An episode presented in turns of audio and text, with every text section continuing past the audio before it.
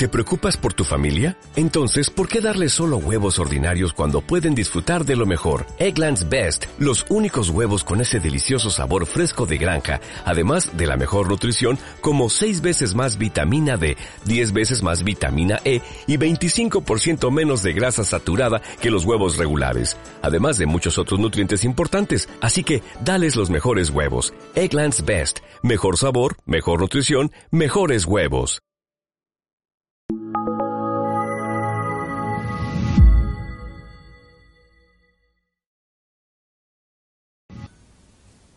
Hola, hoy vamos a hablar sobre una virtud que la verdad es que me siento afortunado porque es tan amable, es tan dulce, es tan irresistible, también es tan heroica y tan poderosa que realmente sin ella no podemos cumplir los objetivos humanos, los objetivos que nos marcamos en la vida. Me estoy refiriendo a la virtud de la humildad y lo que es el espíritu de servicio a los demás.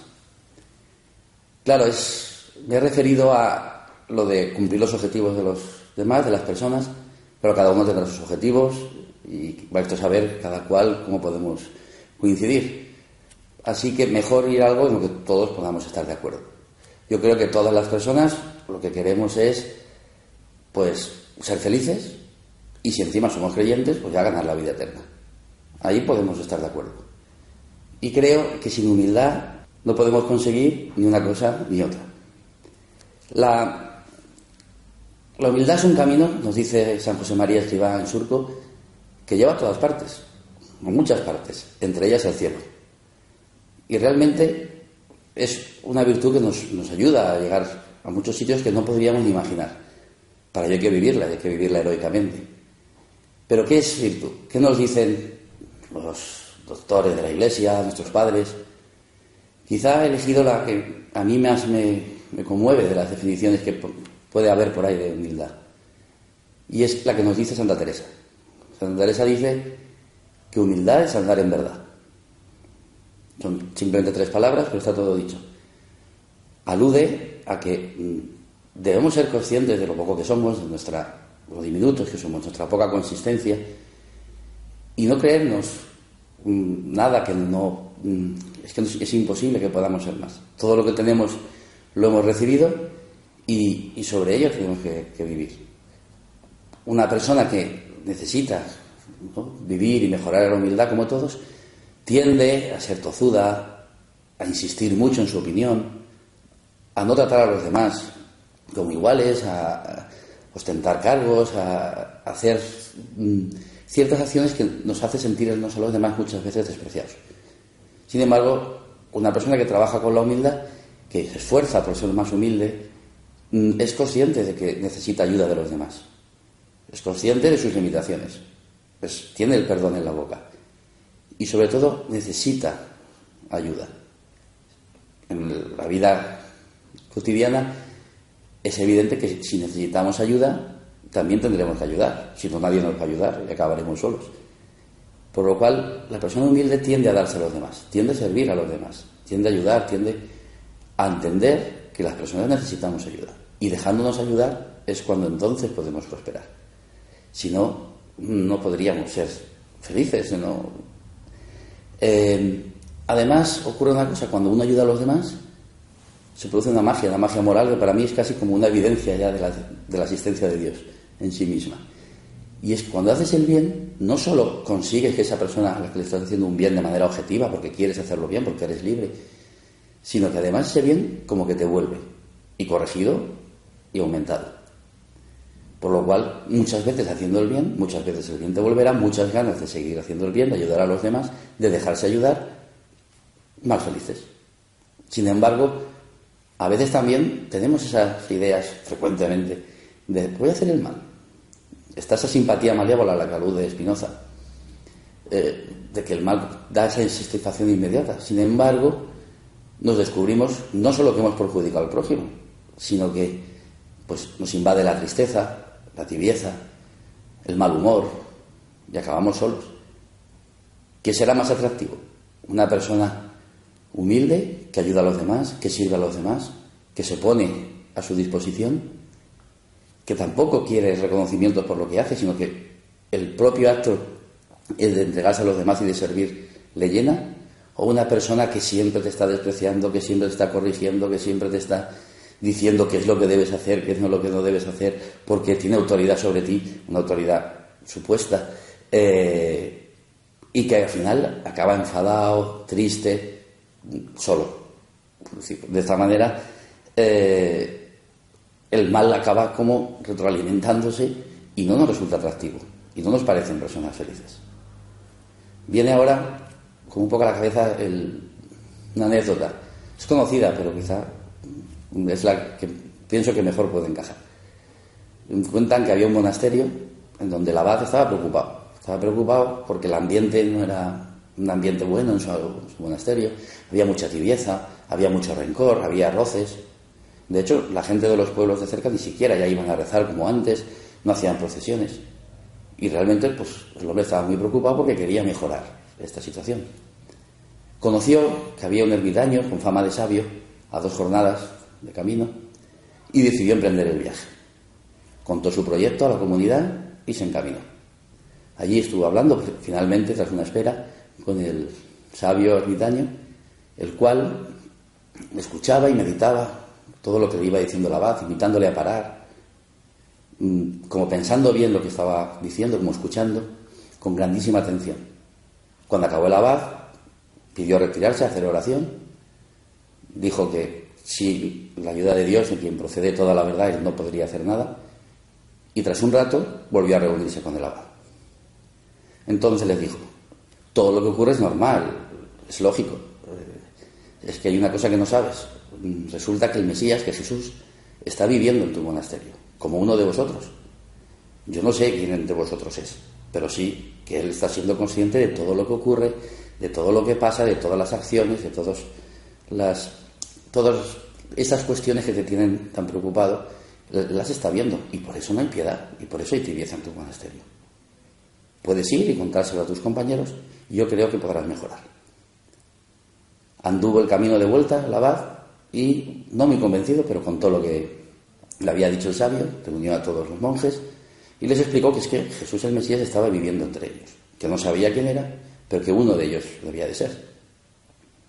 Desde entonces, cada vez que uno de los hermanos de los monjes pues tenía cierta animadversión o quería tenía rencor o le ponía de los nervios un hermano y iba a reprimirle o iba a hacerle alguna pues se reprimía temeroso de que ese fuera el Mesías dijo vamos a ver no sea que este sea Jesús y ya estemos liando entonces no solo se reprimía en su mala acción sino que incluso se dedicaba a servir y ayudar y trataba con exquisita caridad a su compañero esto se multiplicó, este tipo de actos se multiplicaron en todo el monasterio, al principio temerosos de encontrarse con el Mesías y ser sorprendidos en una mala acción. Pero pronto olvidaron ese temor. Hemos quedado que el bien volvía a uno mismo y que te apetece seguir haciendo el bien. Entonces, pronto mm, salía de forma espontánea, se ayudaban, era lo más normal, desapareció la tibieza, desapareció ese mal ambiente, mm, había mucha piedad de nuevo en ese monasterio la gente volvía a hacer procesiones y volvía y volvía a reír y volvía a sonreír y acabó el problema. Evidentemente no había un Mesías, o sí, viviendo entre ellos, pero esa es la idea de cómo debemos de tratar a nuestros hermanos, como si fuera el mismo Jesús, porque hemos de creer al próximo como a nosotros mismos, sin creérnoslo, con humildad. Es sencillo. Al menos pienso yo. Eh, porque lo contrario a la humildad le llamamos soberbia, le llamamos vanidad, orgullo, es que no nos hace felices. Está casi en el origen. Si pensamos un poco en el pecado de nuestros primeros padres, hay muchos matices en ese pecado, pero quizá el que a mí más me escandaliza es la soberbia que tuvieron. Cuando, al ser tentados, dice la serpiente, es que seréis como dioses, seréis como Él. Probablemente Adán te dicho, no, si yo aquí con mi hoja de parra estoy bien, tengo el paraíso, veo a Dios, hablo con Él, no tengo necesidad de pecar ni de ofender. Pero no, algo ahí les hizo que la soberbia, eh, que cayeran en, la trampa que les tendía la serpiente. Y desde entonces mm, ya no hemos vuelto a ser igual, no, no ha pasado lo mismo. No es que no nos haya vuelto a ocurrir. La historia de la humanidad está repleta de esos deseos de ser dioses. Al principio pensábamos, bueno, mm, puede ser que Dios exista, pero no tiene nada que ver conmigo, yo me basto. Llamémosle agnosticismo. Después dijimos, no, no, realmente es que Dios no existe. Entonces podemos llegar a ser ateos y ser nosotros los dueños de la creación. Últimamente, las últimas décadas, ya mm, es la naturaleza, el hombre ya no es el, es importante, es la naturaleza lo que parece que más nos preocupa. Recuerdo ahora una de estas imágenes que a veces recibes en las redes sociales, en la cual salía una chica que decía soy vegana porque de este huevo pueden hacer un pollito y no quiero matarlo.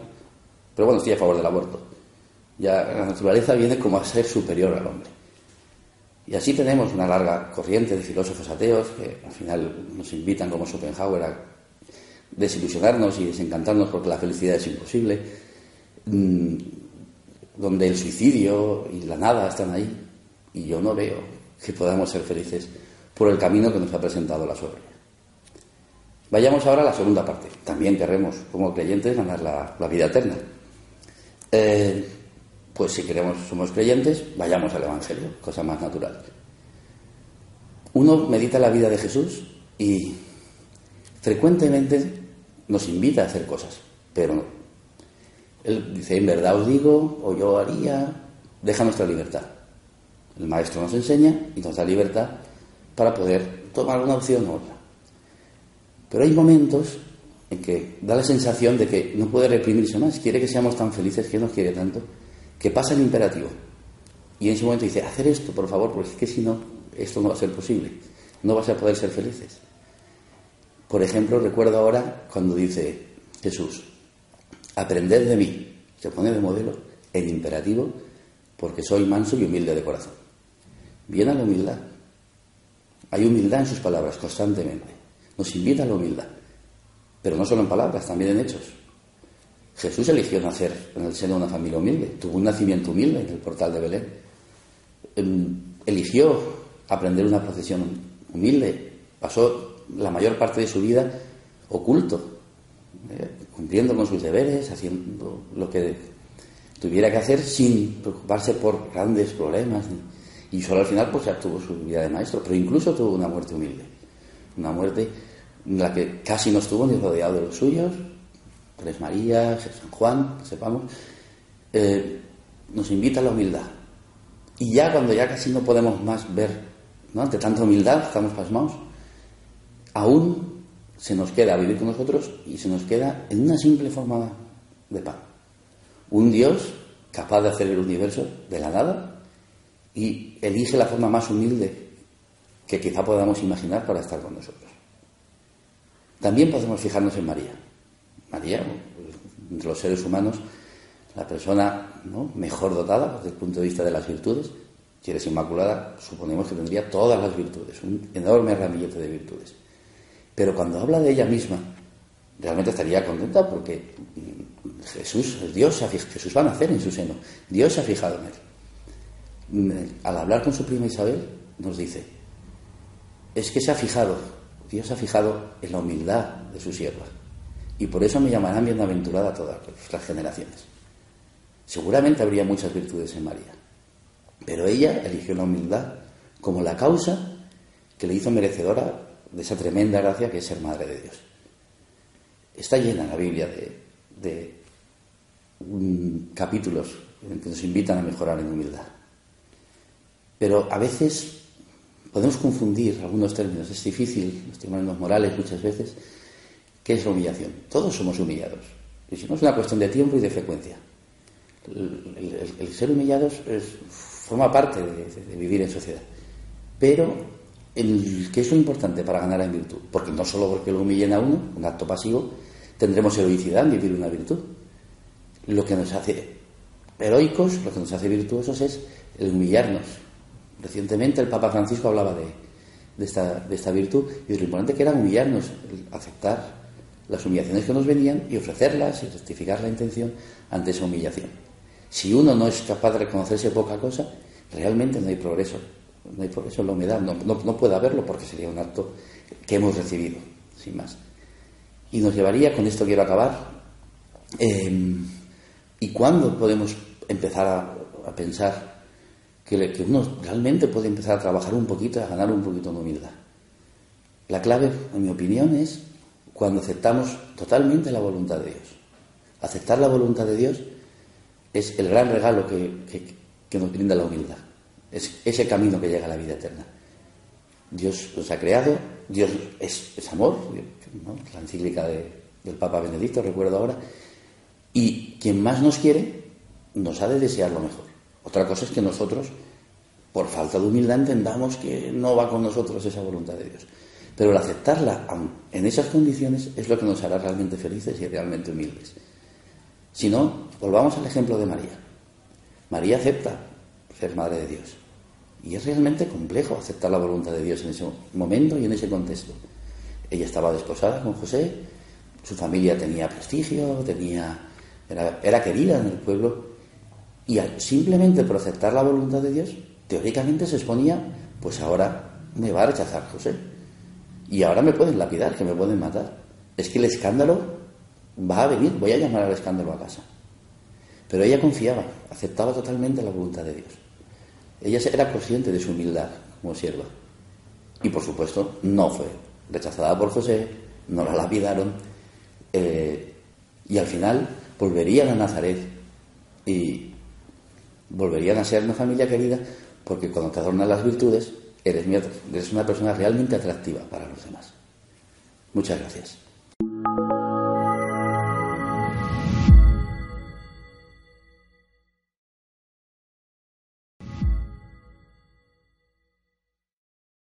En Sherwin Williams somos tu compa, tu pana, tu socio, pero sobre todo somos tu aliado, con más de 6.000 representantes para atenderte en tu idioma y beneficios para contratistas que encontrarás en aliadopro.com. En Sherwin Williams somos el aliado del PRO.